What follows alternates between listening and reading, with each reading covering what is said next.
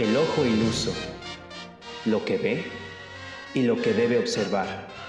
El tiempo, la mejor arma contra el sistema.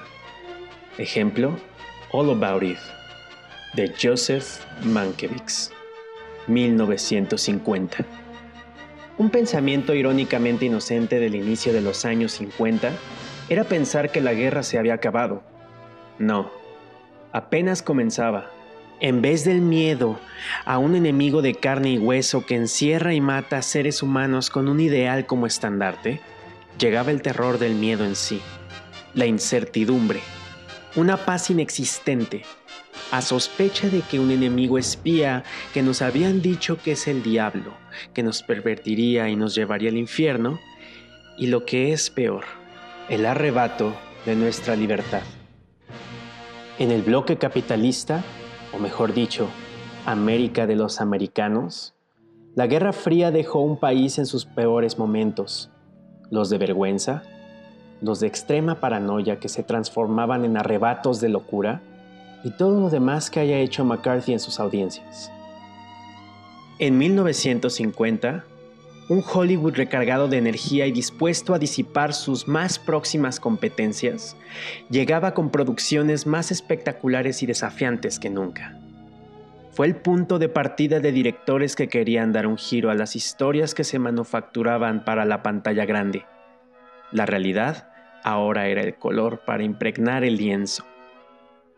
Joseph Mankiewicz llegó a la 20th Century Fox con un guion llamado Best Performance basado en un relato corto llamado The Wisdom of Eve de Mary Orr, que a su vez se basaba en una historia real. El productor Daryl Zanuck se entusiasmó tanto que incluso tomó la libertad de modificar el guion, tomando un extracto de uno de los diálogos, para así dejar la obra llamándose All About Eve, o como la conocemos aquí en México y en Latinoamérica, La Malvada. La película narra la historia de Eve Harrington, una bella joven que irrumpe en las vidas de un reducido círculo de amigos, la gran actriz Margot Channing, su amado el escritor Bill Sampson y el matrimonio formado por el director Lloyd Richards y su esposa Karen. Ellos son lo mejor del teatro, la élite, hasta que llega la presencia de Eve. Detrás de ellos, casi como un espectador, está Addison DeWitt, un cínico y violento crítico de teatro, y también nuestro principal narrador, además de Margot y Karen, quien no tomará partido hasta casi acabando la contienda. Jugando con la narrativa lineal, partiendo de un punto crítico final que nos sirve para recolectar el pasado y definir un desenlace con una vista hacia el futuro repetitivo, All About Eve se trata, mayormente, sobre Eve, la enemiga disfrazada, la joven admiradora de Margot, que después se convierte en su propio verdugo y finalmente en su reemplazo. Eve, la que no tenía un plan, a Eve, la del plan maestro, y Margot Channing como la actriz insegura por su edad, a la mujer segura de sí misma, de que todas las historias se repiten, incluso la de Eve, una seguridad que solo le ha dado su experiencia y el tiempo que lleva viviendo.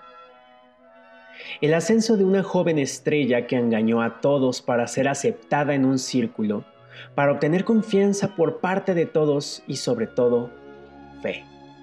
Más sabe el diablo por viejo que por diablo, dicen, y Margot Channing es la primera en sospechar que algo no anda bien, pero es juzgada por sus propios amigos quienes la creen paranoica y egoísta al no dejar que Eve se desenvuelva.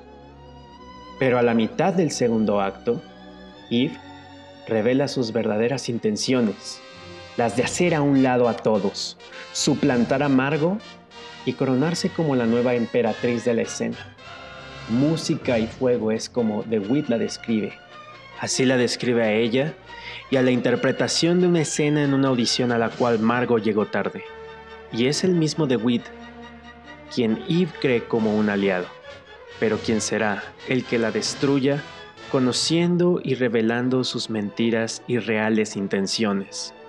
Y es la amistad la que triunfa, siendo o no una amistad moralmente aceptable o sentimental e inclusive intelectualmente estable, pero amistad a final de cuentas. Y si bien Eve obtiene su corona, pierde a sus amigos, los que le dieron la confianza, quienes nunca fueron tal vez sus amigos, y se queda sola al final del tercer acto, siendo solo acompañada por una nueva admiradora, aprendiz, futura suplente, que ante la mirada de sus propias réplicas en un juego de espejos del nuevo lujoso armario de Eve, se postra con el recién llegado galardón, con la promesa de ser la nueva gran actriz, la próxima Eve Harrington. Y así funciona el sistema un cíclico vaivén de viejas promesas, futuras decepciones y todo con el maquillaje, las luces, la sonrisa falsa y la cortina al final ocultando las heridas. Los errores, el mal que se acumula en nosotros al querer continuar el show, todo eso simplemente no lo vemos. Así como no se verían muchas cosas en la superficie, en el sistema sociopolítico, en los nacientes 50, los 60 y así hasta el término de la Guerra Fría. La guerra ha acabado, ganamos. Eso es lo que decía mucha gente. Cuando la verdadera lucha, la interna, la de las mentiras e intenciones ocultas, la del miedo de voltear de reojo, la de los colores prohibidos y el choque de culturas y el recuerdo de que todo podía venirse abajo, era la lucha que apenas comenzaba. Fasten your seatbelts. It's going to be a bumpy night.